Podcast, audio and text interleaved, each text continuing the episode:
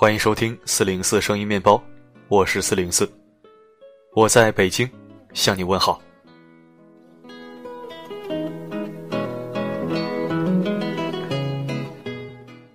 是的，我回北京了。今晚的头条是一篇合作推广，有需要可以看看，没有需求直接来这儿听我给你分享好文章。稍后为你分享的文章来自水木然。我观察了二十年，中国所有穷人，都有一个共同的特征。什么特征呢？一起来听。如果要听，一定要听完，不然有可能会出现误解。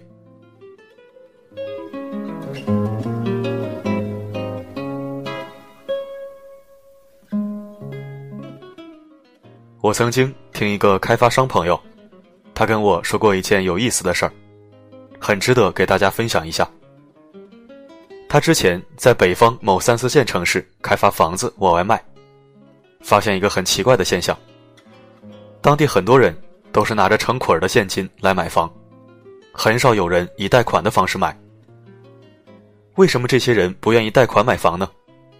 其实，这就是穷人跟富人最大的一个区别。穷人财富积累的轨迹是努力工作。挣工资、消费、储蓄，穷人拼命赚钱，除去生活开支以外，将剩余的工资全部存入银行里面，等需要用钱的时候再去取钱，比如买房、教育这些大额支出。富人财富积累的轨迹是努力打拼、创利润，想办法向银行借钱，用负债的方式理财。创业，富人总是想着借鸡生蛋，用银行的钱来为自己积累财富，最终让自己走上财富之路。其实，负债也是一种能力。你看这个“债”字，便是一个人的责任。一个敢于负债的人，其实是一个敢于对未来负责的人。一个人负债为零，说明他生活安逸；一个人负债五万，说明他有责任；一个人负债二十万，说明他了解金融；一个人负债五十万，说明他有能力；一个人负债一百万，说明他有车有房；一个人负债二百万，说明他事业有成。一个人负债五千万，说明他是一个上市公司的老总。在一定程度上说，你能借出来的钱越多，越能证明社会对你能力的认可。就像银行不会给一个无业青年授信一张额度为十万的信用卡，但是却可能给一个企业高管授信一张额度为一百万的信用卡。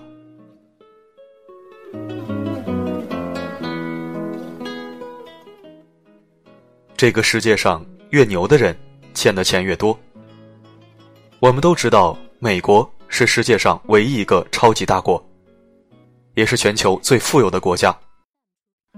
但是你知道美国欠了世界多少钱吗？美国可是全球最大的债务国。美国欠全世界的钱，已经达到二十万美元了。二十万美元是什么概念？它相当于二十五个苹果公司市值之和，或者五十个阿里巴巴的市值之和，或者二百六十二个百度市值之和，甚至把美国拍卖光也是资不抵债。但是凭什么美国就可以向世界欠那么多钱？其根本原因是，它是世界上唯一的超级大国，它的地位决定了自己在全世界的信用。美国发行国债，全世界都得来买。非洲一个穷国家要是发行国债，有国家敢来买吗？有人说，美国就好比这个市场上的黑社会老大，他给每个摊主打白条，拿走别人的东西。人们也许不敢不收美国的白条，但是他说不定就会动武，你还敢吗？这就是强者的天下。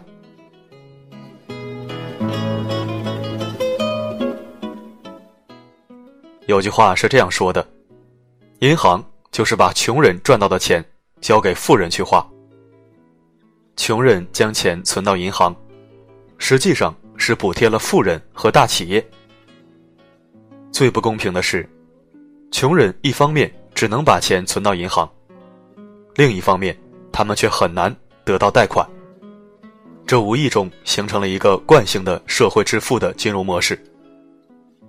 银行。”把一万个穷人家庭的储蓄存款集中起来，却事实上让一个富人家庭使用这些金融资源，所以富人越来越奢侈，穷人越来越贫困。这年头，借钱的是孙子，欠钱的是爷爷。因为一个无名小卒是没有资格也没有办法去欠钱的，所以，虽然我们只是一个普通人。但是应该力所能及的去贷款，比如买房，按照我们上面的分析，贷到就是赚到，而且应该把还款期限尽可能的去延长，因为这是我们用自己的信用去换来的。回头再看开头的例子，一些三四线城市的人，为什么都提着现金全款买房呢？因为他们太保守了，有了钱只会存银行。不会做任何投资，不学习，不了解，甚至已经严重的跟这个时代脱节落伍了。最后，我们做一个总结：财富的本质，无非两个字，信任。水往低处流，但是财富永远都是往高处走。哪一个高处呢？当然是信用的高处。哪里充满信任？哪里就可以积聚财富？金融战争的本质，无非就是抢占全球信用的最高点。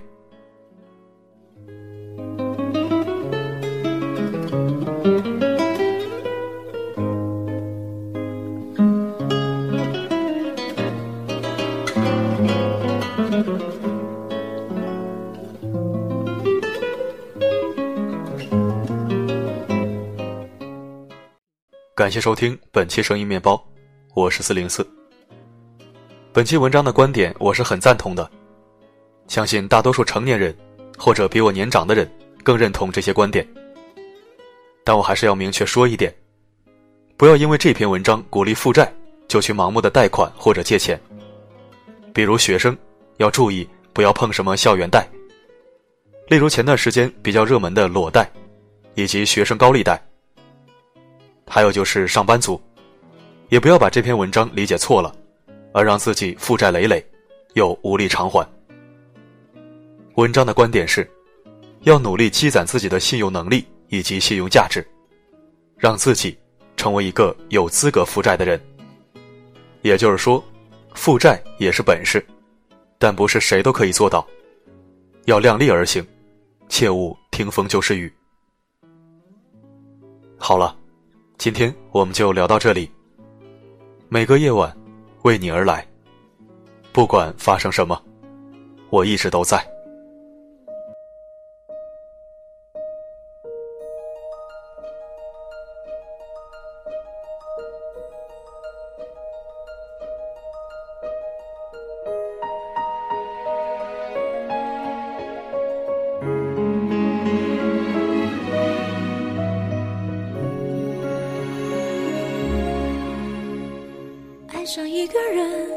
是信仰，你是我自己圆的谎。也许你的目光像雪花轻狂，卷走我的灵魂，盗取了我的凝望。爱错一个人的惆怅，不会比永远再短暂。不求你的诺言是地久天长，只求你的容颜不是华丽的幻想。相遇、怀疑、着迷、孤寂中沉溺，寻觅、猜忌、彻底享受着悲伤的甜蜜，请。心。